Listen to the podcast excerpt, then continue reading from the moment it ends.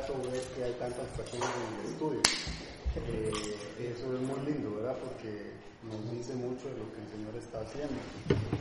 Y voy a aprovechar para hacer un repaso, como decía Ronald, el día de hoy nos toca el capítulo 2, eh, sin embargo voy a hacer un resumen un poquito ahí de, lo, que nos habla la Biblia en el capítulo 1, en parte del 2. Eh, dice que Nabucodonosor era el rey de Babilonia y Joacim era el rey de Judá, es decir, el pueblo de los israelitas. Sin embargo, el Señor entregó a su pueblo, ¿verdad?, en las manos del rey de Babilonia, que era Nabucodonosor. Luego que los tomaron, pues envió a, uno de los jefes de, la guardia, a un eunuco, como se le llama en la Biblia. Eh, para los que no saben, los eunucos, por ejemplo, eran los que cuidaban el harén del rey, ¿verdad? Los castraban normalmente, no a todos, pero sí a algunos, por eso les eh, el nombre de eunuco, ¿verdad? A que escogiera el linaje real de ese pueblo que el Señor les había entregado, es decir, del pueblo de los israelitas, del linaje real, es decir, de los príncipes de Judá, ¿verdad? A, personas que podían ser aptas para servir en el reino de Nabucodonosor, ¿verdad? Eh, digamos, como parte del grupo de los sabios que asesoraba al rey, ¿verdad?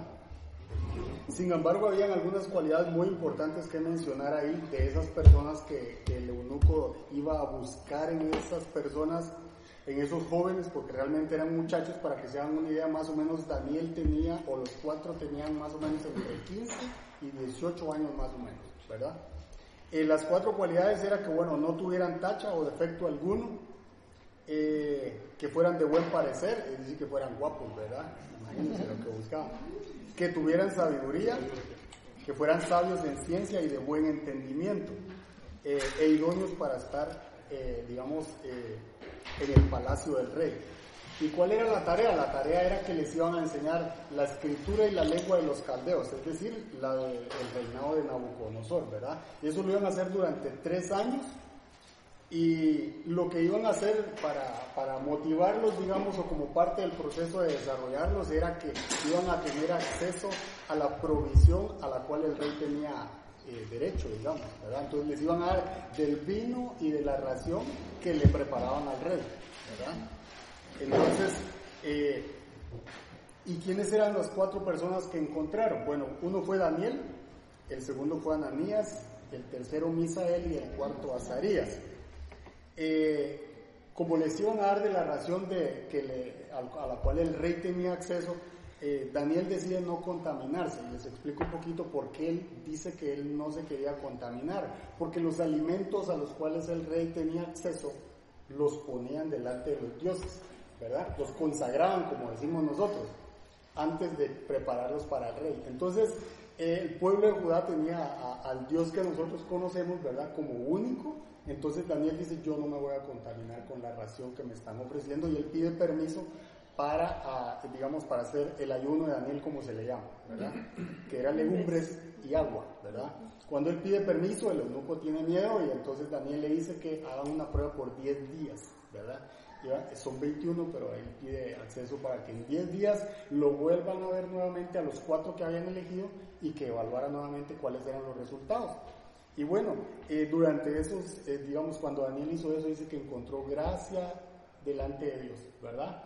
Porque a pesar de que eh, en el reinado de Nabucodonosor había muchos reyes, ¿verdad? Ellos tenían muchos dioses, perdón, ellos venían con uno solo, ¿verdad? Y él se estaba manteniendo firmes a pesar de que en ese momento ya eran parte de los esclavos, digamos así, ¿verdad? Porque los habían, digamos, Nabucodonosor había tomado el reino de Judá.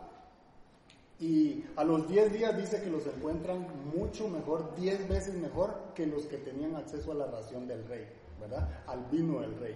Eso es muy importante, ¿verdad? Y en el capítulo 2, la semana pasada, lo que vimos fue lo que le estaba sucediendo al rey. Entonces, en ese tiempo, Daniel y las otras tres personas estaban en un proceso de, de, de desarrollo, de aprendizaje, ¿verdad? Y dice que el rey hizo llamar porque estaba teniendo un sueño que repetitivo, ¿verdad? Un sueño repetitivo que lo estaba perturbando, dice la palabra, ¿verdad? Se le venía repitiendo el sueño y él no sabía qué era. Entonces él hizo llamar al grupo de los sabios, ¿verdad? A los, a los astrólogos, a los encantadores, a los caldeos, para que le interpretaran el sueño. Pero él les puso un grado de dificultad más alto y les dijo que no solo quería que le interpretaran el sueño, sino que, que le dijeran cuál era ese sueño que él estaba teniendo, ¿verdad? O como decimos nosotros, que adivinaran cuál era el sueño que estaba teniendo. Y en ese momento dice que los sabios le dijeron al rey que, que, uno era lo más difícil que les había pedido, que no había, no existía ningún otro rey que había, eh, digamos, requerido o solicitado algo como eso a los sabios. La segunda cosa que le dicen es que no hay hombre que pueda interpretar el sueño. Y la tercera es que solamente los dioses podrían revelar eso. Esos tres argumentos son los que el Señor, ¿verdad?, derriba con lo que hace posteriormente con lo que vamos a leer de Daniel. Entonces, eh, luego de eso, el rey manda a matar a todos los sabios, ¿verdad? Porque no podían interpretar el sueño de él.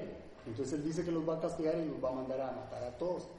Daniel se entera de eso y entonces él, él busca al jefe de la guardia que anda buscando a todos los sabios para juntarlos y matarlos, ¿verdad? Daniel lo busca y le pide tiempo. Y muy importante aquí porque Daniel lo que le dice es, necesito tiempo para buscar gracia delante de Dios, ¿verdad? Y lo último que vimos fue que entonces Daniel busca a las tres personas que venían con él, es decir, a Azarías, a Misael, ¿verdad? Y a Ananías, y les dice que necesita, necesita que se unan en oración con él para buscar la gracia del Señor, ¿verdad? Eso es más o menos un resumen de lo que hemos visto y ahora vamos a estar viendo eh, del capítulo del capítulo 2 del versículo 24 al 49. Entonces, no sé si alguien me quiere ayudar con la lectura del 24 al 49. Todo 24 al 49. ¿Sí?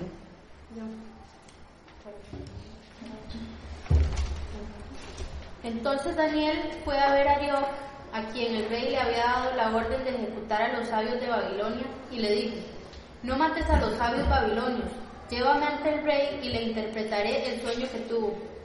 Inmediatamente Arioc condujo a Daniel a la presencia del rey y le dijo, entre los exiliados de Judá he, he hallado a alguien que puede interpretar el sueño de su majestad. El rey le preguntó a Daniel, a quien los babilonios le habían puesto por nombre Belsasar, ¿Puedes decirme lo que vi en mi sueño y darme su interpretación?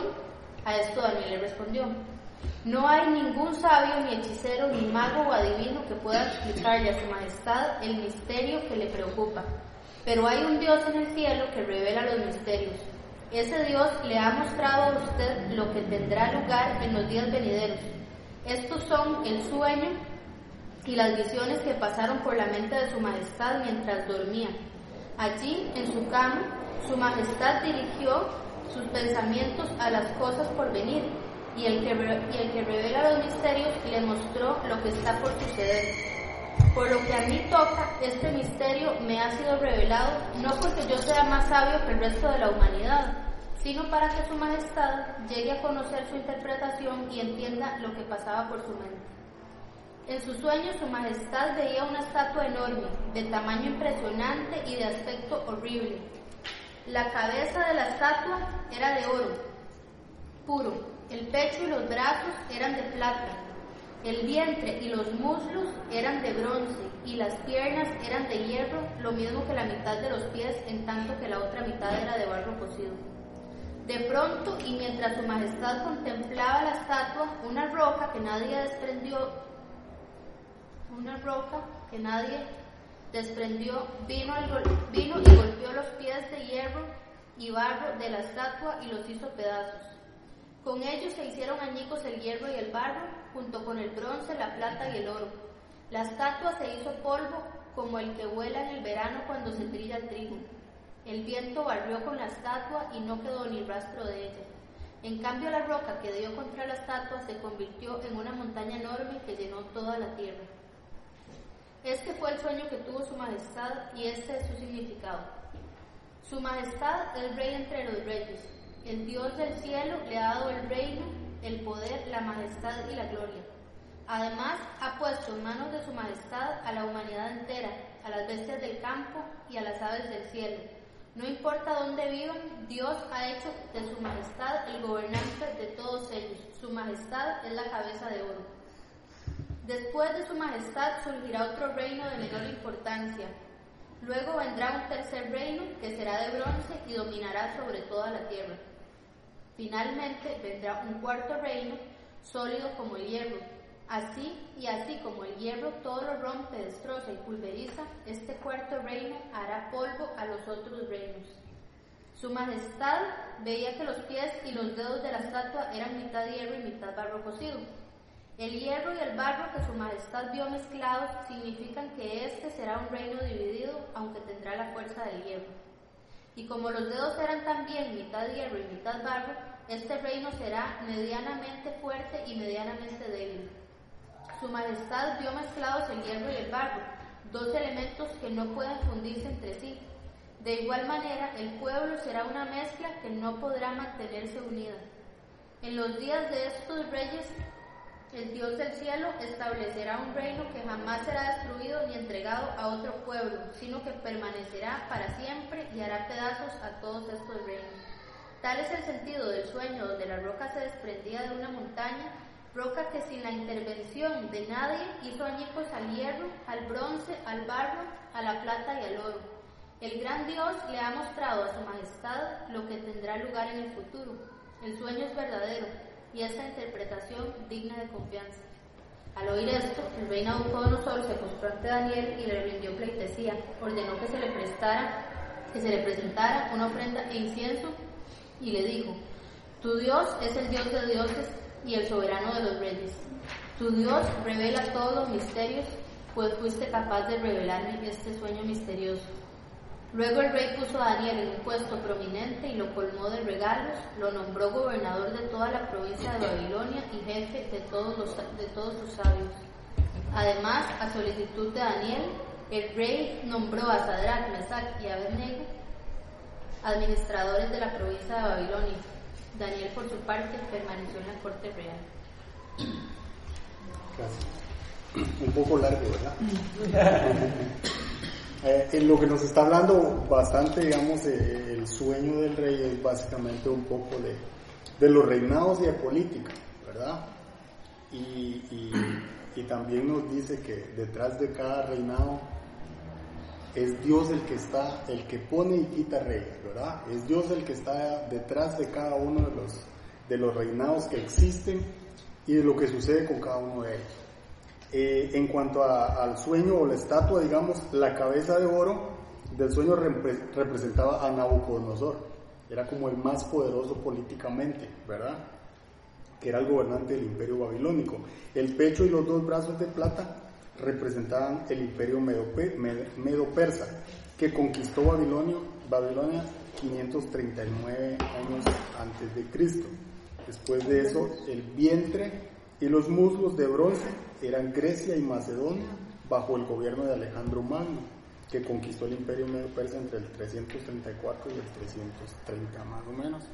Las piernas de hierro representaban a Roma, que conquistaron a los griegos en el 63 a.C. Los pies de barro y hierro representaban la desintegración de ese imperio romano, ¿verdad? Eh, eh, eso es un poquito la, descripción de, las partes, digamos, de la estatua y que cada una de esas partes estaba hecho de un material diferente y eso eh, representaba, digamos, lo fuerte que eran políticamente hablando, ¿verdad? entonces, Ahora sí, ¿qué puntos o qué cosas importantes les llamó la atención de lo que leímos?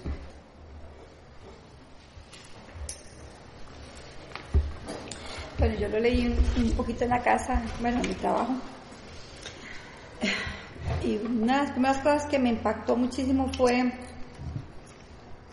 cómo el Señor le revela un sueño tan difícil a José. O sea, wow, yo decía, yo decía, o sea, este maestro estaba súper mal, porque, o sea, te vos, yo decía, por eso él tener que ver esas cosas, eso era como muy personal de, de, Nabucco, le digo yo, porque no es tan largo. Era como muy personal de Nabucco, porque eran cosas como para allá, y, él tener que verlo, ¿verdad? Eso fue algo que a mí me impactó como una hora tomando notas.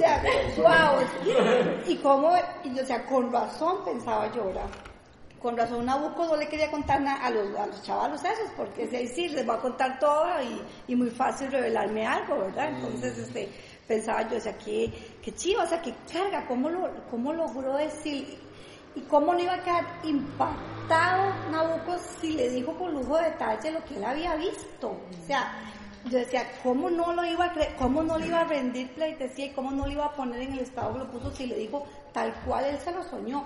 Y yo decía, ¿quién le va a decir a uno un sueño si eso es tan, tan, tan, tan personal, verdad? O sea, y, y yo realmente lo que decía era, qué impresionante la gracia y el poder de Dios delante de Daniel para... Bueno, que adelante había leído eh, sobre el ayuno, ¿verdad? Que ellos habían estado en el ayuno y, y cómo eh, cuando le, él le decía, es que se van a poner feos, blancos y feos, le decía él, ¿verdad? Porque se van a poner paliduchos, no van a comer nada, nada. Y entonces dice, déjenos y verá, y sí que estaban más rosaditos, más bonitos los muchachos. Entonces decía, cómo el Señor trabajando en todas esas partes les mantiene el ayuno, un ayuno largo. Ellos estaban bien y él va y, de la, y le dice todo ese ayuno. Eso fue lo que más me impactó. Eh, cómo le pudo haber revelado, y no solamente el sueño, sino todo, le explicó específicamente. Yo me imagino que Nabucco estaba, yo me lo imaginaba así, como que alguien le llegaba y le hiciera así, porque, o sea, madre, ¿qué le pasa a usted? ¿De, de a dónde viene? ¿Verdad? ¿Quién le pudo haber revelado semejante cosa? O sea, yo estaba, pero impactadísima con los, y los otros pobres sabios decían, nadie, pero nadie te lo va a revelar, porque era imposible. Y entonces ahí donde yo me sorprendí, ver la, ver la maravilla, o sea, el Dios de nosotros es un Dios, bueno, increíble, después que uno ve la historia todo lo que hace con ellos, ¿verdad? Y, es demasiado, era demasiado, pero Nabucco era demasiado eso. Lo, primero, que nos damos cuenta con todo eso es que Dios es un Dios de detalles, ¿verdad? Él cuida cada aspecto de lo que nos va a suceder, ¿verdad? Él no parpadea, dice la Biblia, ¿verdad? No duerme. Entonces cuando nos pasa algo, pasa eso, ¿verdad? Pero ¿será que, pues, ¿será que el Señor va, va, a hacer esto por mí? Y Dios es más, el más cuidadoso, ¿verdad? Él no descansa. Entonces, eh, aquí lo que nos, nos, relata con todo ese trabalenguas del sueño es lo detallista que Él es, ¿verdad? Y, y cómo Él, digamos, eh, me llama la atención, por ejemplo, por qué Dios le está revelando sueños a un rey pagano. Un poquito ahí verán, pero si digamos, yo espero que le revele el sueño a Fresia, digamos, a Otto, a Ronda, ¿verdad? Pero si se lo reveló a alguien que yo digo, pues está más perdido que yo, ¿verdad? Entonces dice uno, ¿será que el Señor le puede hablar? Y sí, eso es lo que está haciendo aquí. El Señor le está dando un sueño a un rey pagano. ¿Por qué creen que le ha dado bueno, pero es importante que le dio el sueño y le, toda la revelación a un pagano porque después, ¿qué fue lo que hizo ese rey pagano? Decir, ahora vamos a adorar al rey de Daniel. Exactamente. Sí. Lo, lo que entendemos aquí es que, digamos, Dios no es Dios de una persona ni de una nación. Dios es Dios de todas, ¿verdad? Y Él mandó a su Hijo por cada uno de nosotros, por cada pecador, ¿verdad? No solo por unos, ¿verdad? Y eso es lo que, lo que nos tiene que atraer mucho más a Él. ¿verdad? A mí me llamó mucho la atención algo que, que hay que relacionarlo, pero quiero que comparen la actitud de Daniel que era, venía siendo formado en, creerle a Dios firmemente y Arioc. ¿Cuál creen ustedes que es la diferencia? ¿Qué, qué, creen ustedes que puede ser la diferencia entre los dos personajes ahí? Dice que Daniel, pues obviamente, eh, salió y fue a buscar al jefe, ¿verdad? De la guardia. Él salió a buscarlo, ¿verdad? Para preguntarle por qué iban a matar a los sabios. Pero lean nuevamente, leamos nuevamente qué fue lo que hizo Arioc después de que Daniel lo buscó y le dijo, quiero presentarme delante del rey.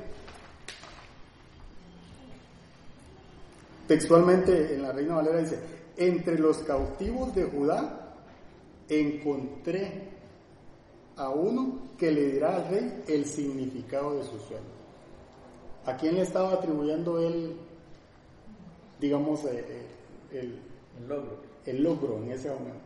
Fíjense que él está diciendo encontré, ¿verdad? En cambio Daniel dice que, eh, y así empieza el 24, dice Daniel fue a ver a Dios. O sea, no fue que él lo encontró, ¿verdad?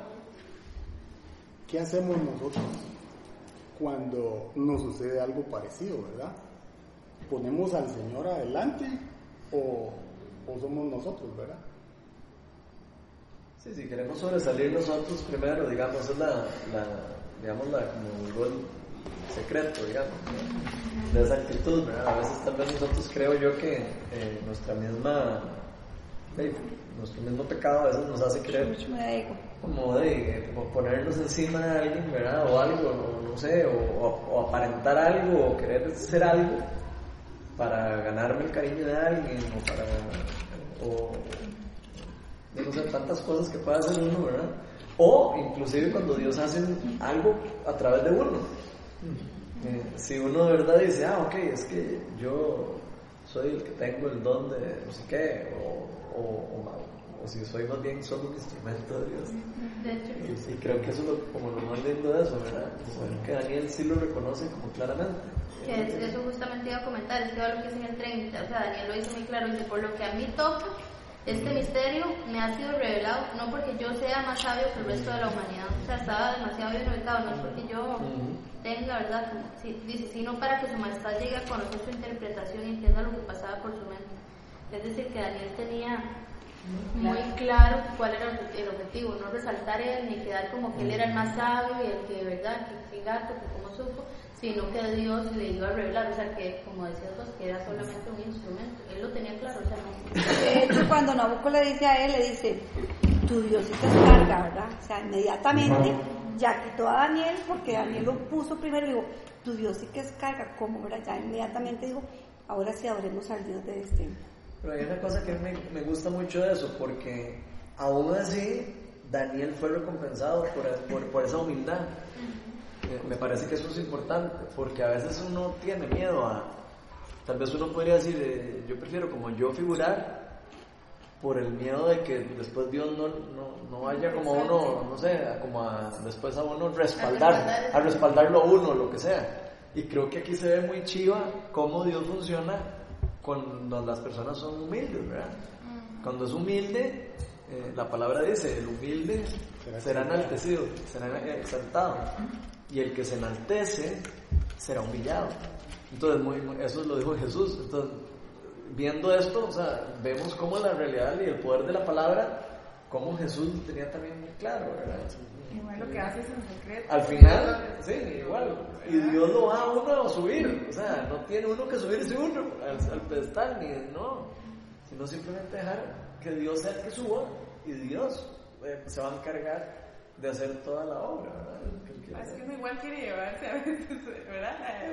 Un poquito de gloria compartida con Dios. Creo que es como la naturaleza quizá muy carnal de, ¿verdad? De, o sea, de, hoy en día, de todo, sí, de, todo en general, porque, ¿por qué? No sé por qué. O sea, es como... es el ego que tenemos eh, por esta condición. Bueno, sí. En búsqueda del amor,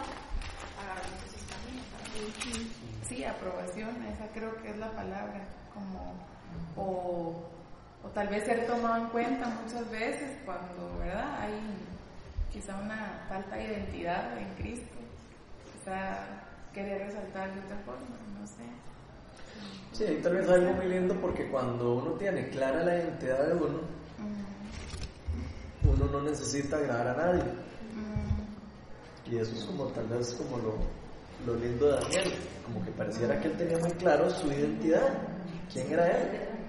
Sí, demasiado. Él tenía muy claro quién era él, era, él era un siervo de Dios, punto. Imagínense eso con, con, más o menos 17 años. y, aquí un punto muy importante me llamó mucho la atención cuando, cuando leí la edad, porque digamos a los 17 años yo decía qué importante es para los que tenemos hijos instruir a nuestros hijos, ¿verdad? Porque vean que Daniel, el principio de lo que leímos es que pasaron a ser esclavos. Ahí era de la realeza, digamos, que venían formando y pasó a ser un esclavo, ¿verdad? 17 años, ahora sí, en lugar de ser príncipe, usted pasa a ser esclavo y lo que diga el rey le toca hacer, ¿verdad? Afortunadamente a él le, le tocó ser escogido entre los los que iban a ser parte del grupo de los sabios para asesorar al rey, ¿verdad? Sin embargo, él dice, no se contaminó, y no se contaminó no solo con la comida, él espiritualmente estaba convencido de que Dios estaba en control de las cosas. ¿Y de dónde lo sacó? ¿Y de dónde lo sacó? ¿Y para qué había sido formado? Y eso es muy importante para nosotros porque, digamos, a veces esa línea es muy delgadita, ¿verdad? O sea, nos pasamos al otro lado, pero bien fácil. O sea, nos enfermamos de algo y se me perdió la identidad, ¿verdad? Se me cayó el mundo, me dijeron que tengo esto, o, ya me siento destrozado, necesito que alguien me llame, necesito que oren 20 por mí. Hay muchas cosas que nos pasan que lo que le dice a Dios es duda, ¿verdad? No fe. En cambio, miren a Daniel, desde que le dijeron a usted, no solo va, es parte de los estados, pero va a pasar a ser del grupo que vamos a formar como sabios, ¿verdad? Y él dice, sí, pero no me quiero contaminar, ¿verdad? Yo a mi Dios no lo ofendo, ¿verdad? Yo, yo tengo la identidad clara en el Señor y, y a nosotros nos toca que eh, brillar con su luz como dice la Biblia, ¿verdad?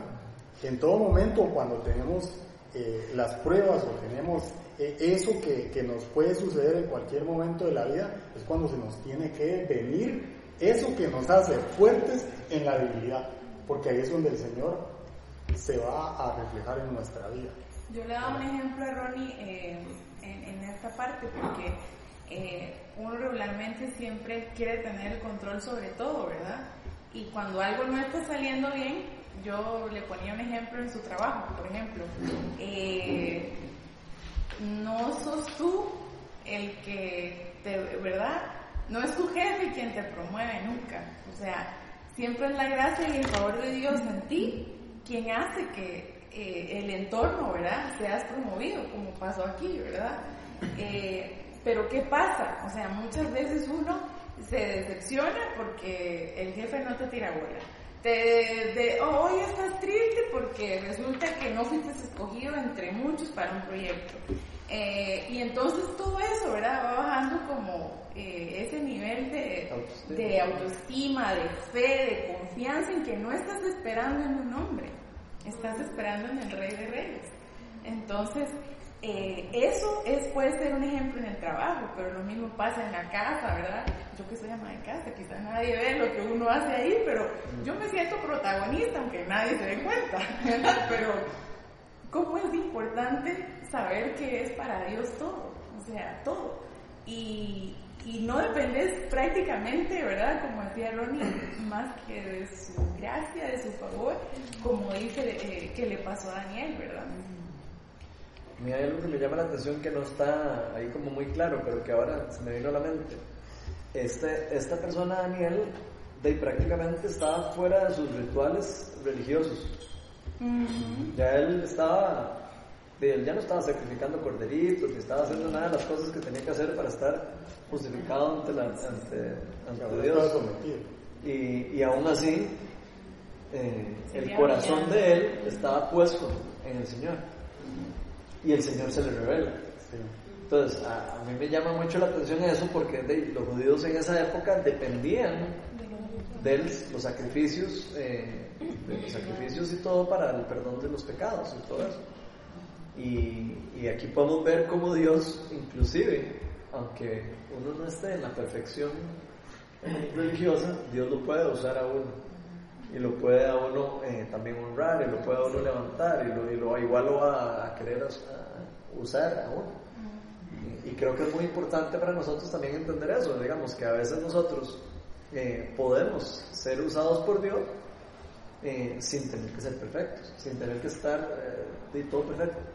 Muchos de nosotros a veces siento yo que nos, Satanás nos mete mucha mentira de que usted no está listo todavía, usted no puede hacer esto porque usted, eh, no sé, eh, todavía no, no, no, sabe mucho en la Biblia, no sabe mucho de esto, o, te hace pensar que no estás nunca preparado para hacer lo que, lo que para lo que Dios nos creó. Entonces me parece muy chiva porque, de, si lo vemos, ninguna persona estuvo preparada. Cuando Jesús escogió, los escogió, escogió a un pescador, a un perdón de impuestos, o sea, escogió a personas sin preparación, a personas que no, que no estaban capacitadas para hacer, eh, para hacer lo que él hizo, ¿verdad? Toda la obra y cómo, cómo inició el reino en la tierra con personas totalmente eh, que no estaban capacitadas y las fue capacitando durante el proceso. Pero ¿cuál fue la, la, lo que, lo que sí hicieron. Puedes decir sí, ah, nada más. Exacto. Fue como la obediencia. Entonces, qué lindo ver cómo la obediencia tiene, tiene como una bendición, tiene como algo de, de, de gracia, diría yo, de alguna manera, digamos, eh, por decirlo de alguna manera. Obviamente, la gracia la da solo la fe, pero me refiero a que eh, Dios, eh, si vemos, la obediencia es algo como que Dios siempre nos pide, ¿verdad? O, o, le, lo, lo, yo me imagino que se pone como alegre cuando uno es obediente a Él. La palabra de Dios dice que se alegra cuando uno, cuando uno es obediente. Sí, aunque uno no entiende, ¿verdad? Porque, digamos, se requiere más obediencia cuando, cuando, cuando, uno no entiende, pero dice uno, pero aquí dice que tengo que hacer tal cosa, ¿ah? pero la circunstancia me dice otra. Ah. ¿Yo qué hago? Obedecer porque ahí es donde Él va a hacer algo sobrenatural, algo ilógico, ¿verdad? Algo ilógico es lo que el Señor va a hacer. Y, y ahora que estábamos en, en alabanza se me venía una, una, una palabra y es la intimidad, ¿verdad? ¿Qué hizo Daniel cuando iban a matar a los sabios, verdad? Eh, ¿Qué podemos hacer, verdad? Pues buscar a Dios. ¿Qué hacemos nosotros, verdad? Es una pregunta que cada quien se tiene que responder, ¿verdad? ¿Qué hago yo cuando se me presenta algo? Eh, hago, hizo dos cosas. La primera es tener presente que tengo que someterlo al que me puede ayudar. El Daniel dice que significa Dios es mi juez. Y eso fue lo que él hizo, ¿verdad? Aquí hay un problema y se lo vamos a poner al que sabe resolverlo. Como dijeron los sabios, solo Dios lo puede revelar, ¿verdad? Y eso fue lo que hizo Daniel, poner ese sueño, poner eso a petición, digamos, delante del Señor. Y la segunda cosa muy importante en esa parte eh, digamos, de intimidad con el Señor es que Él buscó a los otros tres para ponerse en un solo sentido, ¿verdad? Que es intercesión, Ya más de uno buscando la presencia de Dios, buscando la misericordia de Dios, para que el Señor diera la revelación de la interpretación de ese sueño. Y por eso, digamos, es importante lo que sucede en el chat, por ejemplo, ¿verdad? Eso es lo que se hace en el mundo de hoy, eso es lo que hizo Daniel aquí, buscar a los que me ayuden a ponerse en el mismo sentir, en un mismo espíritu. Y aquí les hago la pregunta, ¿por qué solo buscó a los tres y no buscó a otros sabios? A los otros sabios que se iban a... Porque si él les dice a los otros sabios, los van a, los van a quebrar como dicen en Guatemala, los van a matar, eh, ¿quieren orar con nosotros? Pues no sé si se hubieran opuesto, pero creo que la mayoría hubiera dicho sí, ¿verdad? ¿Por qué creen ustedes que no fueron parte de los de los que intercedieron o los que buscaron la misericordia.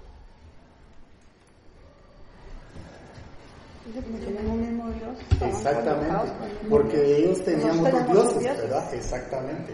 Y él buscó, vean lo importante de esto, porque, digamos, para interceder y para buscar la misericordia de Dios, él necesitaba que estuvieran en un mismo espíritu, en un mismo sentir, creyéndole a un solo Dios, ¿verdad? Hebreos 11. Qué lindo eso, ¿verdad? O sea, también es importante con quién me asocio espiritualmente, ¿verdad? Y en todo, yo voy a decir. Y en todo. Para todo, para los negocios. Usted va a hacer un negocio, póngaselo primero en las manos del Señor y si se le cae es porque no le convenía. Y si se da es porque el Señor abrió la puerta. ¿Verdad? Pero primero va el Señor. Es importante, digamos, esa parte y uno la pasa, la ley y todo, pero me llamó mucho la atención porque yo creo que es súper importante. Daniel no hizo solo, solo, solo él las cosas, ¿verdad? Ven lo que dice Hebreos 11, que eso es lo que estaba diciendo Maureen. Hebreos 11.6 dice, en realidad sin fe es, imposible, es imposible agradar a Dios, ya que cualquiera que se acerca a Dios tiene que creer que Él existe y que recompensa a quienes lo buscan. Ahí en esta parte de, que ahora está hablando Ronald de la obediencia, me recordé, bueno, si tenemos hijos y si tenemos mucho, pues más fácil, ¿verdad?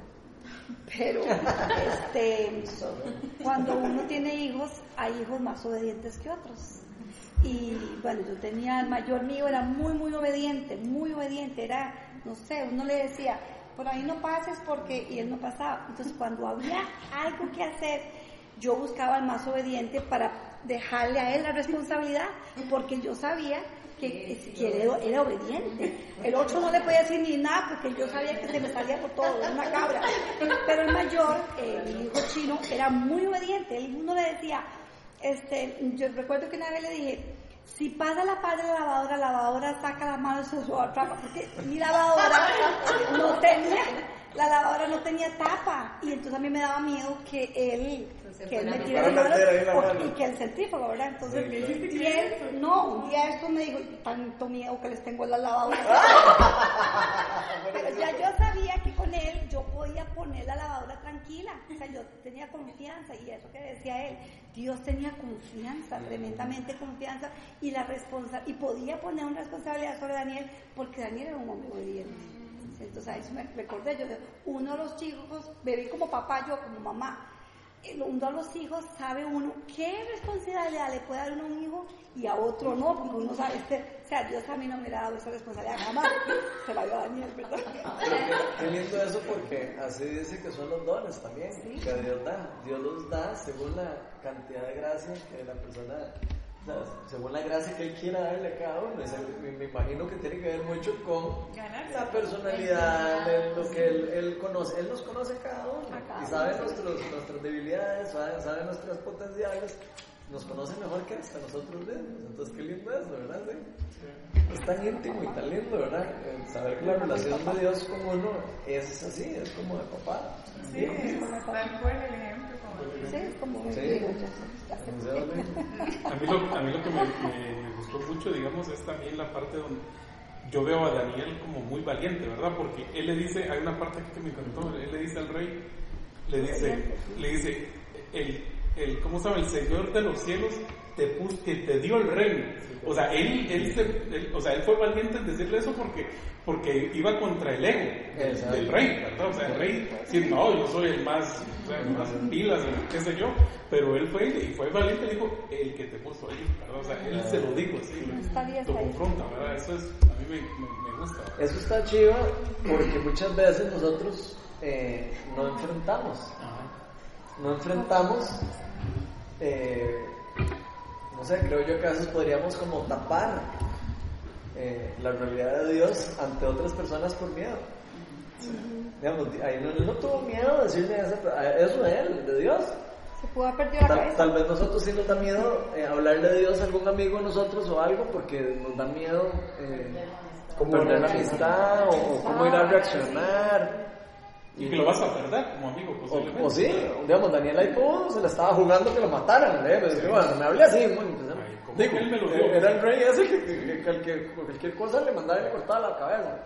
Casi, ¿verdad? Se iba a mandar a matar a todos los sabios por eso, porque nadie le podía decir que soñó, imagínense.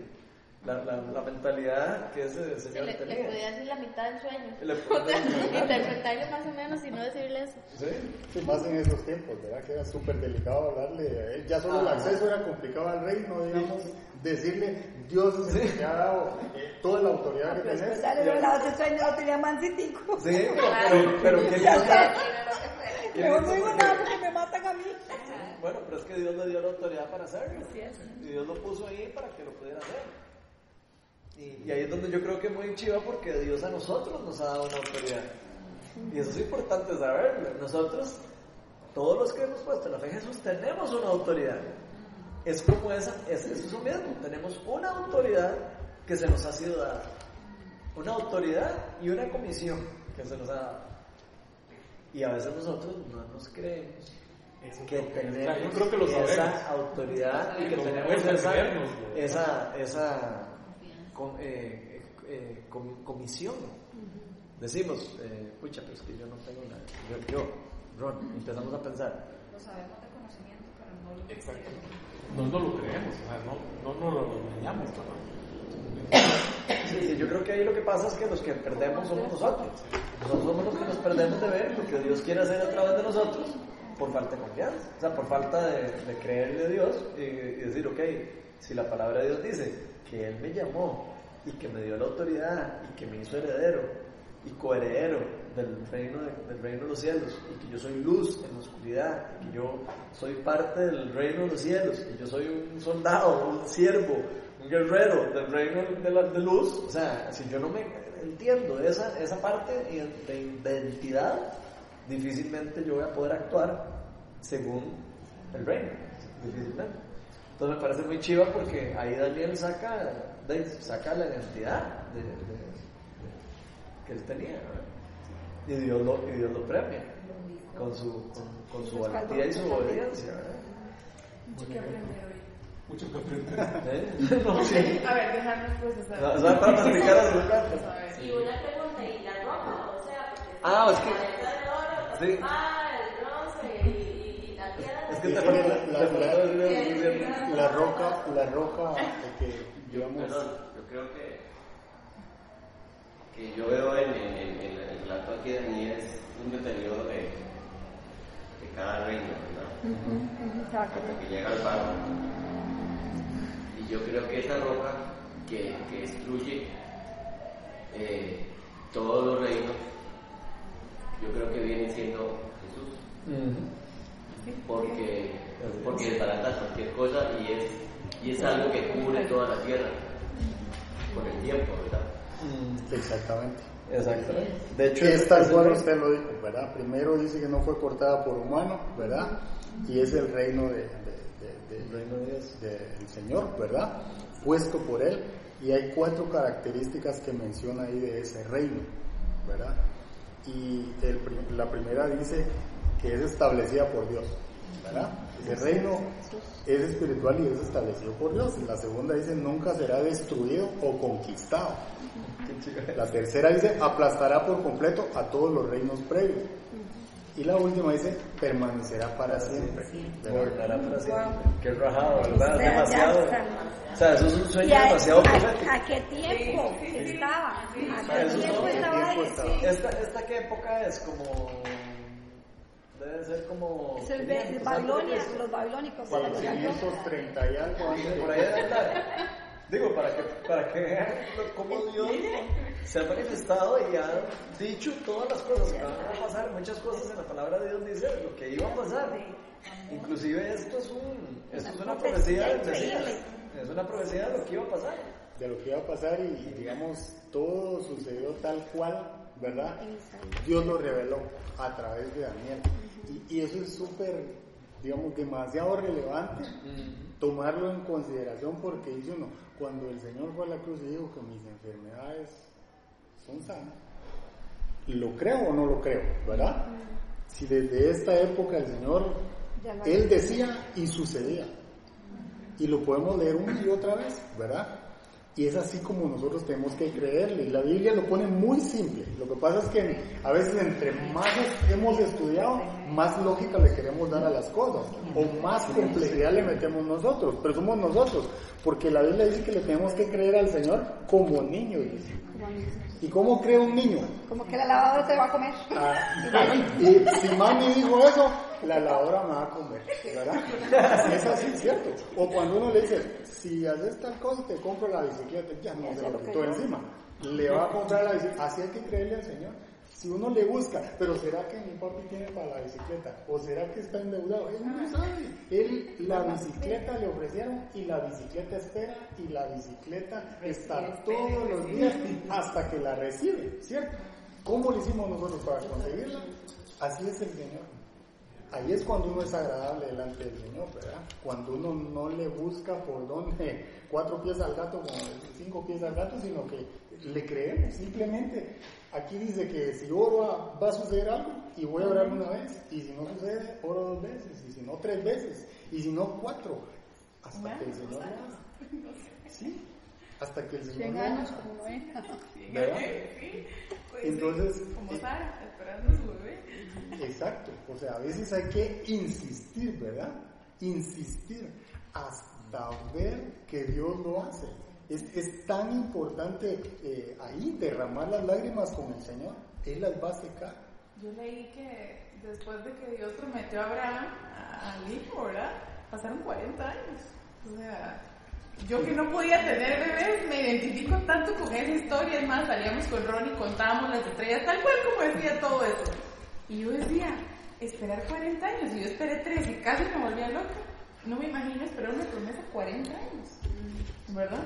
Entonces sí, muchas veces como dice Ronnie, quizás no sucede mañana, pero va a suceder y siempre Dios tiene un plan perfecto, ¿verdad? Entonces solo someternos a eso, lo que pasa es que, ¿verdad? Uno tan controlador que quiere. Cuando uno espera eh, en Dios y el Señor se manifiesta haciendo algo con nosotros, eso habla más que nosotros le traduzcamos, le leamos la Biblia a los que están a nuestro alrededor. Los hechos hablan más que las palabras, ¿verdad? Cuando el Señor se manifiesta en la vida de uno, eso impacta más a los que están a nuestro alrededor.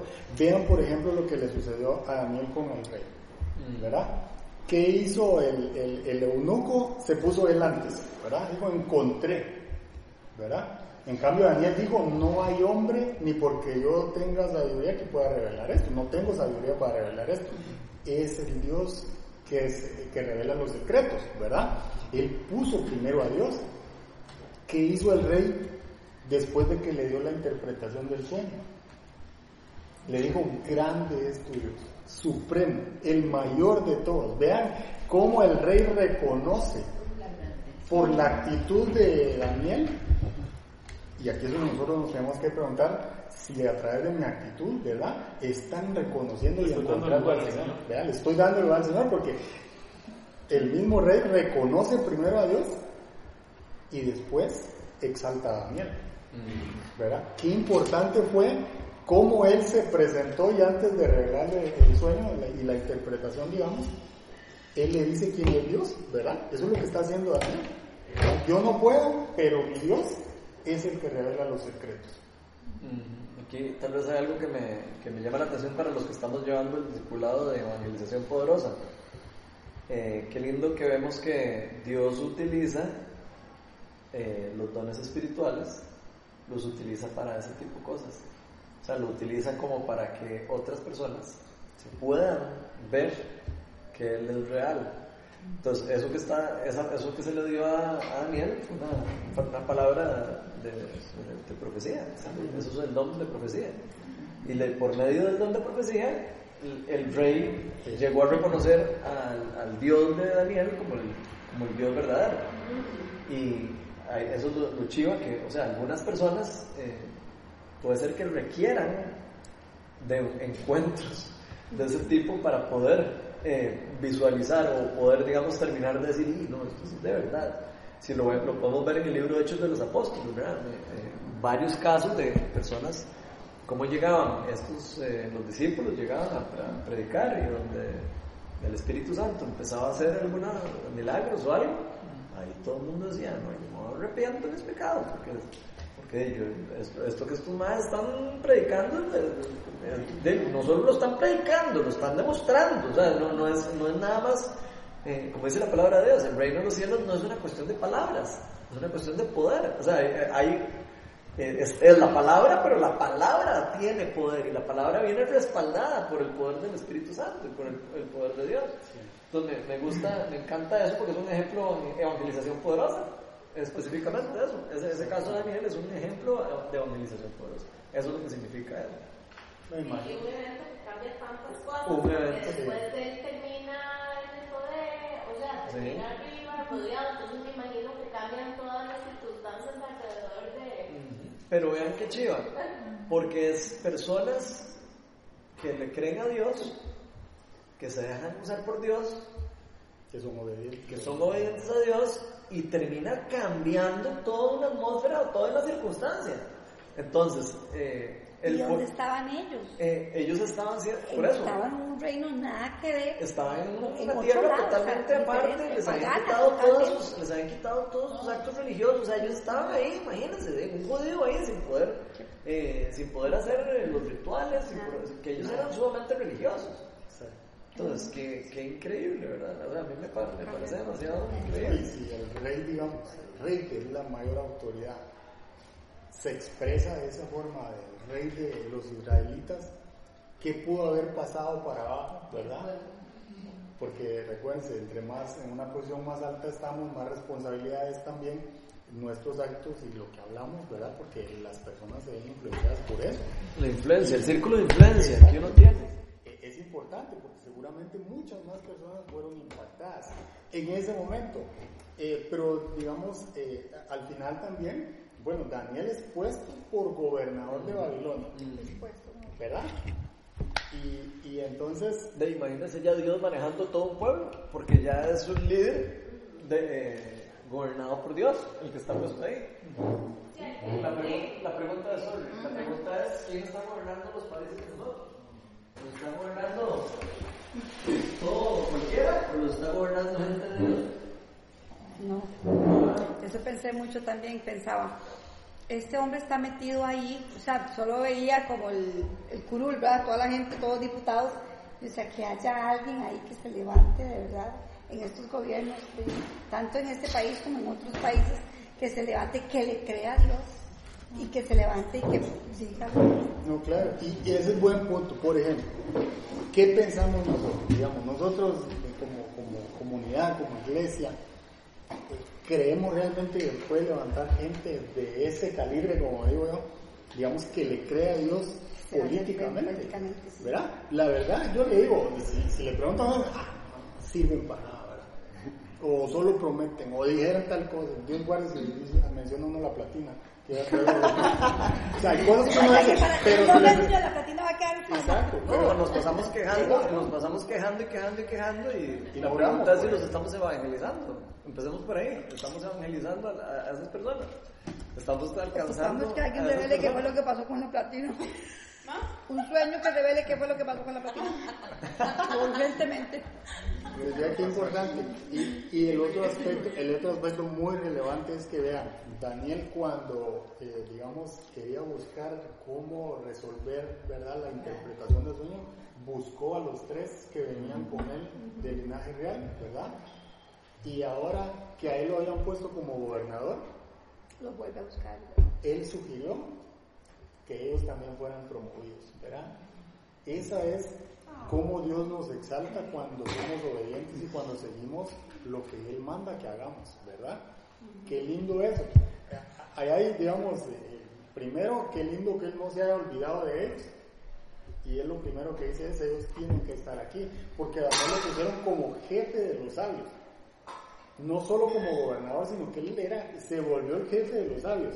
E, entonces miren el área de influencia que va a tener Daniel sin embargo, yo, yo no puedo manejar todo lo de Babilonia, ¿verdad? Entonces, los otros tres personas que venían conmigo y que creen en el mismo Dios y que están en el mismo sentir, tienen que formar parte de esto.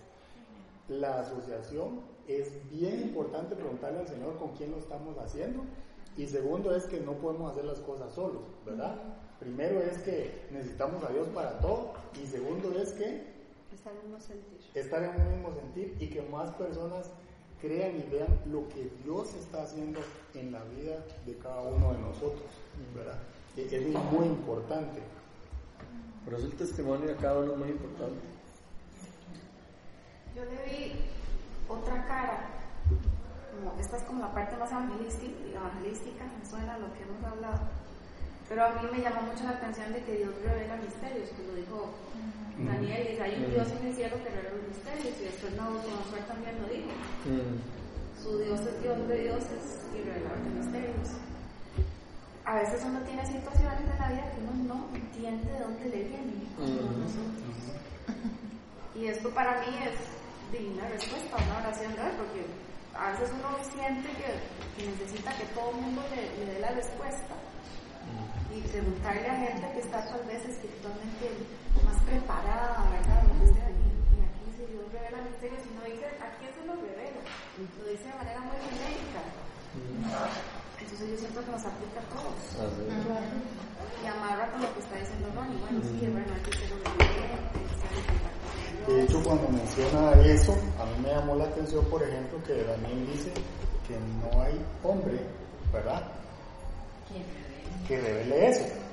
¿verdad? No hay hombre que revele eso. Sin embargo, él es un hombre también, ¿verdad? Pero, pero digamos, la sensibilidad, hablando espiritualmente, de que cuando, digamos, el Señor le da el don de profecía a alguien, ¿verdad?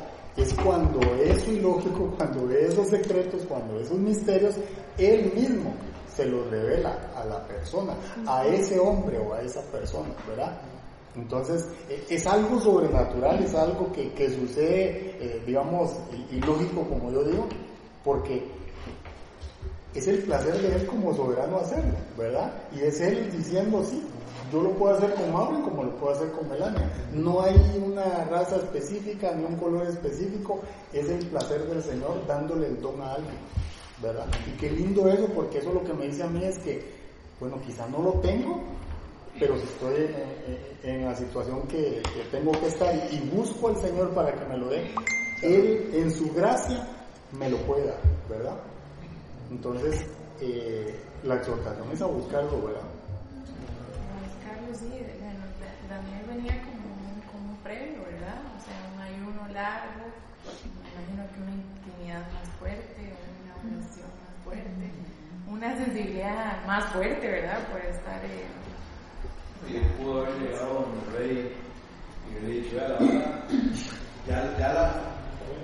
Tranquilo. Ahora está así. Toda la gloria. Toda la gloria. O sea, también es, es, eso. A veces uno puede, digamos, llegar uno y ya pensando en tu ahora sí le dice todo. Ajá. Sí, es cierto. Gracias a Dios. Eh, y no, que esto. O sea, él estaba muy consciente de, de que él es solo un mensajero, ¿verdad? O sea, Exactamente. Él, él, le, le, aclara al rey, esto no soy yo, ni nadie aquí lo puede hacer, sino que, que Dios es el que... Uh como el secretario privado del presidente. Que es esto, esto y esto, pero, pero él, él, deja muy claro que no es él. Exacto. Que él solo es un instrumento. Y eso es muy chiva porque así funciona igual con nosotros, en general, en todo, con todos los dones que Dios da y con las cosas que Dios hace a través de nosotros. Nos, nos usa cada uno de nosotros y nosotros nos, le decimos que sí, ¿verdad? Si nosotros le decimos sí, eh, me, me, quiero, eh, quiero hacerte caso, él empieza a hacer cosas increíbles. Y si le damos retrospectiva, digamos, lo que Dios hizo hace 10 años conmigo, a lo que, digamos, hoy está haciendo, hay muchas cosas, ¿verdad?, eh, sobrenaturales que solo Él pudo hacer, no por, no por capacidad de alguien, digamos, sino que uno dice, solo Dios pudo haber dado eso, ¿verdad? Solo Dios pudo hacerme papá cuando me dijeron que no podía, eh, ese tipo de cosas, ¿verdad? Entonces, eh, ver que, digamos, el Señor sigue siendo el mismo de ayer, hoy y siempre. Y si Él lo prometió, Él lo va a hacer, ¿verdad? Él lo va a cumplir. Y a eso es lo que tenemos que aferrarnos en esa palabra, ¿verdad?